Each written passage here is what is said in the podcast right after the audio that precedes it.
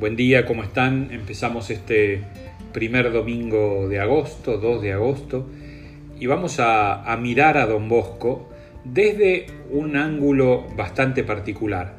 Siempre lo miramos desde la obra, desde la santidad, desde sus frases, desde aquello que nos fue enseñando en sus escritos.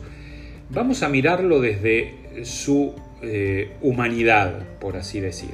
Es decir, Don Bosco nace en Ibequi, que es un caserío, eh, cerca de Chieri, que es una ciudad netamente industrial, ya en la época de Don Bosco, una ciudad caracterizada por la industria textil, y no lejos de Turín. Turín está a 35 kilómetros de Ibequi, ¿no? está ahí nomás. Turín era en ese momento la capital del reino de Italia, por lo tanto una ciudad importantísima.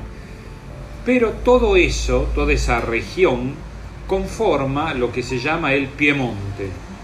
El Piemonte es una región de Italia muy particular. Eh, primero, tiene una lengua, no tiene un dialecto. El piemontés no es dialecto, es una lengua romance, no un dialecto del italiano.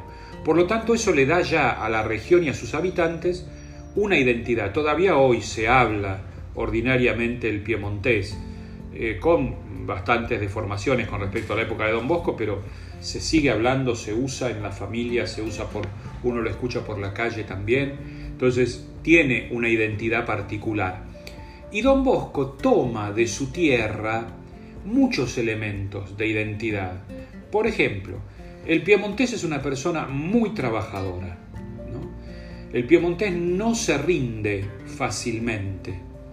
El piemontés cuando tiene un objetivo lo va a perseguir y va a buscar todos los medios para llegar a cumplir ese objetivo no por cabezadura, que también el piemontés es bastante cabezadura y tiene un carácter bastante fuerte, ¿no? Así que toda esa imagen del Don Bosco angelical, eh, lleno de miel y dulcificado que tenemos no existe. Todo eso, si está presente en Don Bosco, es fruto de un gran esfuerzo personal que él hace, porque naturalmente el piemontés no es así. Es decir, el piemontés es de carácter eh, rudo, fuerte, seco también, ¿no? Pero todo eso que don Bosco va a ir logrando lo debe a su carácter piemontés, a vivir eh, arraigado en lo que es su realidad.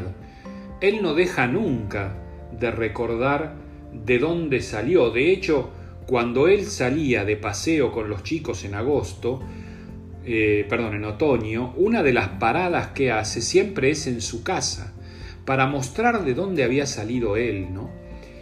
Creo que eso nos da una pista. No podemos eh, buscar la santidad, no podemos vivir, buscar vivir la fe fuera de lo que somos. Tenemos que mantenernos arraigados en lo que somos. Cada uno tiene sus características. Y después no tenemos que perder de vista el valor del esfuerzo, el valor del trabajo. A veces en las escuelas, por cómo está construida la escuela de hoy, todo el tema del trabajo queda relegado al trabajo intelectual, salvo en las escuelas agrotécnicas o en las industriales, donde los pibes eh, y las pibas laburan en las secciones, laburan en los talleres.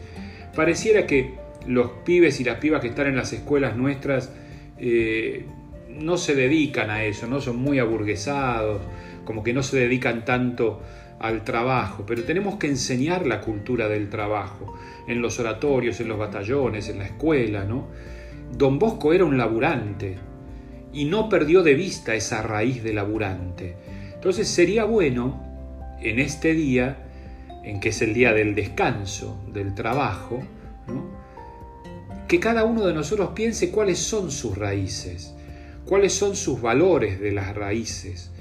¿no? Así como Don Bosco tenía el trabajo, el tesón, el empeño por lo que tenía que hacer, la religiosidad, bueno, a ver, ¿cuáles son las características de los que somos de San Telmo, de los que son de Constitución, de los que son de Cañuelas, del oeste, de la provincia de Buenos Aires, de La Matanza? hay valores, hay características nuestras.